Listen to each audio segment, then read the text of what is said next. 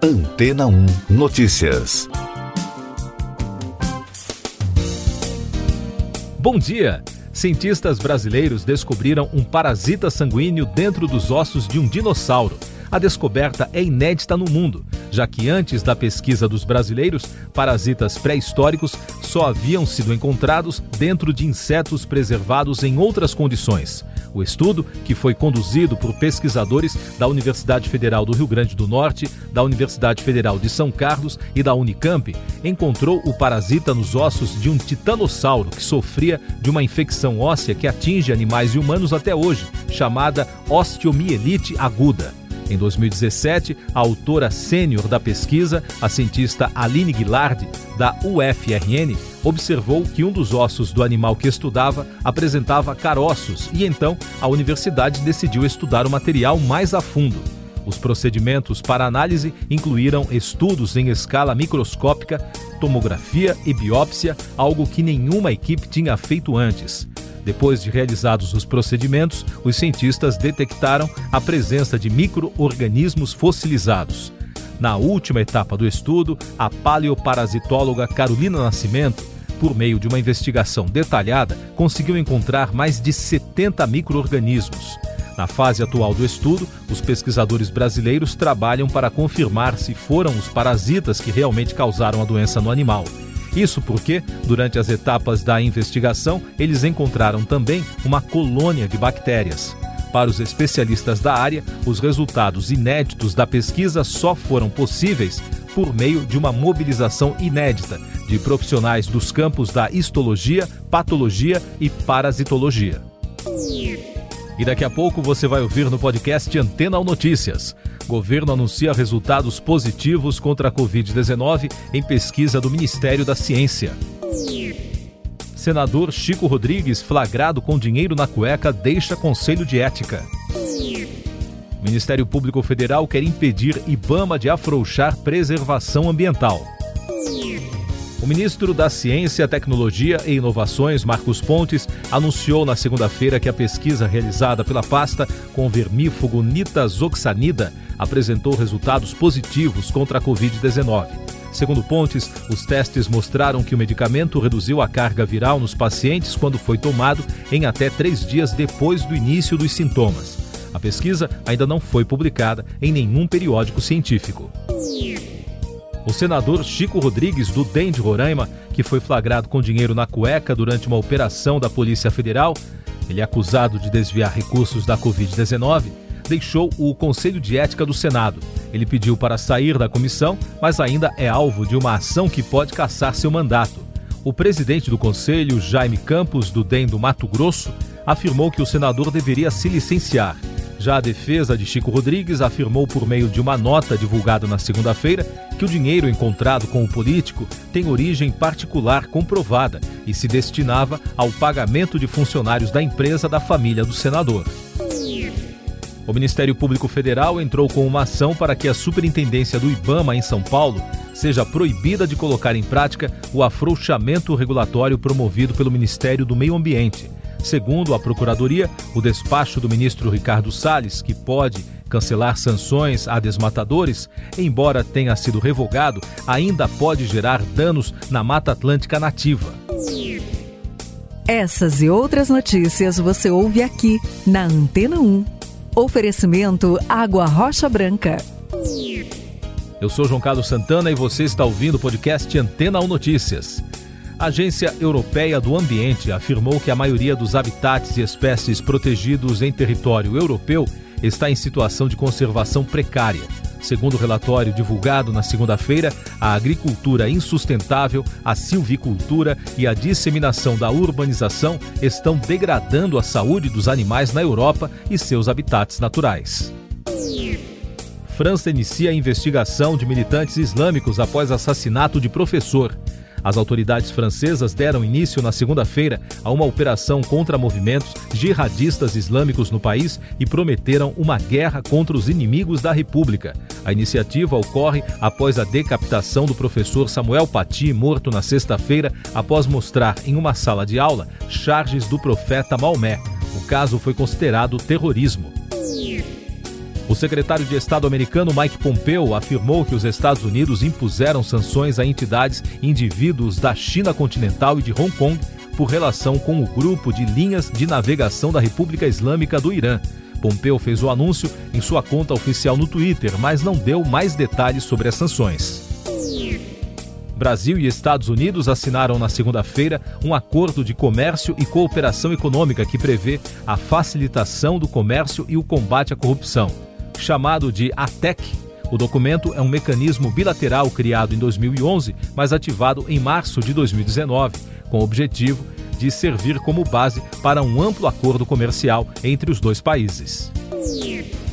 Também na segunda-feira, o presidente Jair Bolsonaro encaminhou ao Congresso Nacional o projeto de lei Marco Legal das Startups. O projeto promete incentivar novas empresas que tenham como característica principal a inovação aplicada ao seu modelo de negócio, produto ou serviço e melhorar o ambiente de negócios.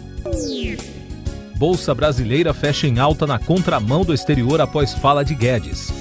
O Ibovespa, o principal índice da Bolsa Brasileira, fechou em alta de 0,35% na segunda-feira, com B3 entre os principais destaques e sinais positivos sobre o ambiente fiscal. Isso porque o ministro da Economia Paulo Guedes assegurou que o Brasil vai continuar fazendo reformas até o fim e que o presidente da República, Jair Bolsonaro, está do seu lado, enquanto o presidente do Banco Central, Roberto Campos Neto, ressaltou a necessidade de o país voltar para a disciplina fiscal. O dólar encerrou o dia em queda de 0,69%, cotado a R$ 5,604 na venda, depois de uma sequência de cinco altas. Em Nova York, depois de abrirem em alta, as bolsas locais fecharam o primeiro pregão da semana com perdas devido ao pessimismo dos operadores com o novo plano de estímulo à economia do governo Donald Trump. Agora as informações da pandemia no podcast Antena ou Notícias. O Ministério da Saúde contabilizou 271 novos óbitos pela Covid-19 entre domingo e segunda-feira. Ao todo, o país soma 154.176 mortes pela doença desde o início da pandemia. Também foram notificados 15.383 novos casos confirmados da doença provocada pelo SARS-CoV-2, totalizando 5.250.727 diagnósticos em todo o país.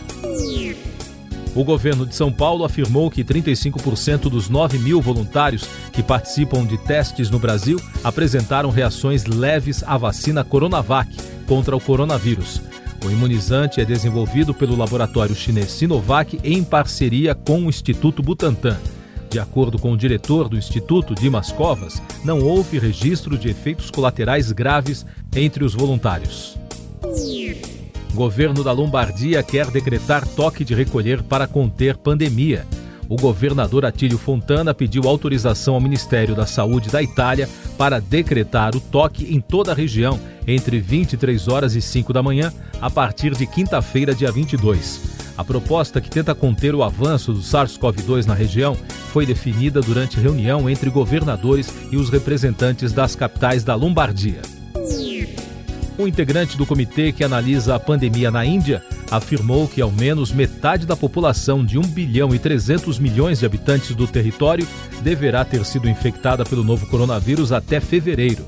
A estimativa do grupo é muito maior do que a dos estudos do governo federal, que mostraram que cerca de 14% da população foi infectada até setembro.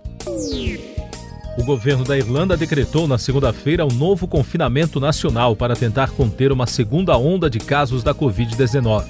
Segundo o primeiro-ministro do país, Michael Martin, as medidas passam a valer a partir da quarta-feira e ficarão em vigor por seis semanas.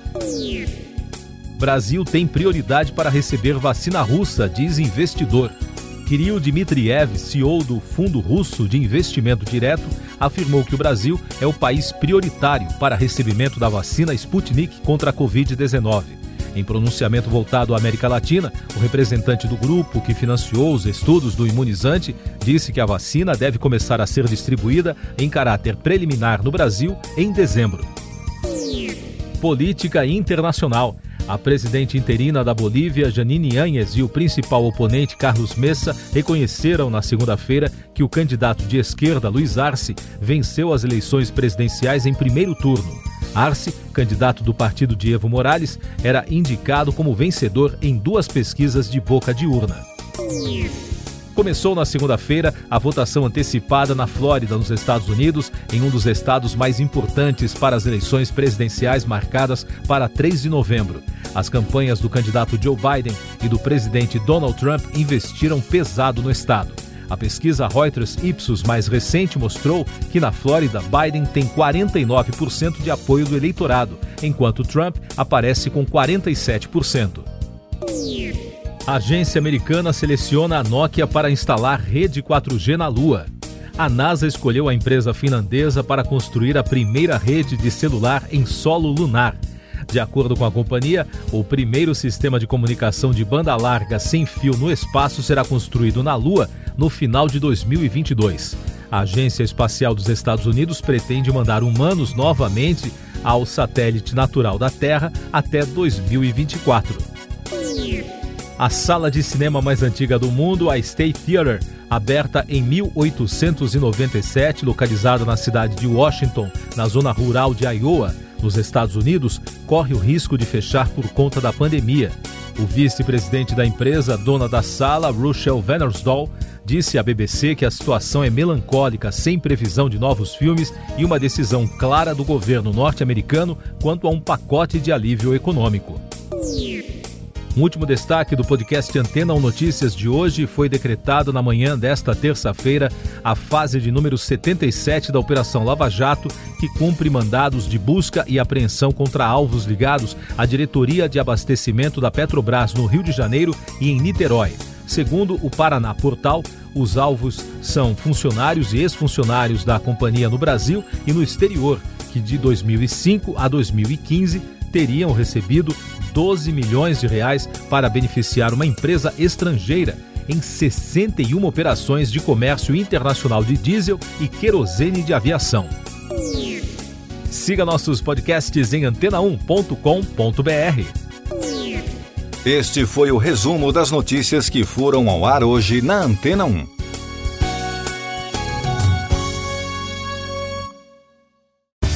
Depois de tanto conteúdo legal, que tal se hidratar com água rocha branca? O consumo regular de água durante o dia traz benefícios para a saúde, como, por exemplo, manter a pele bonita e hidratada. Rocha Branca, da fonte direto para sua casa.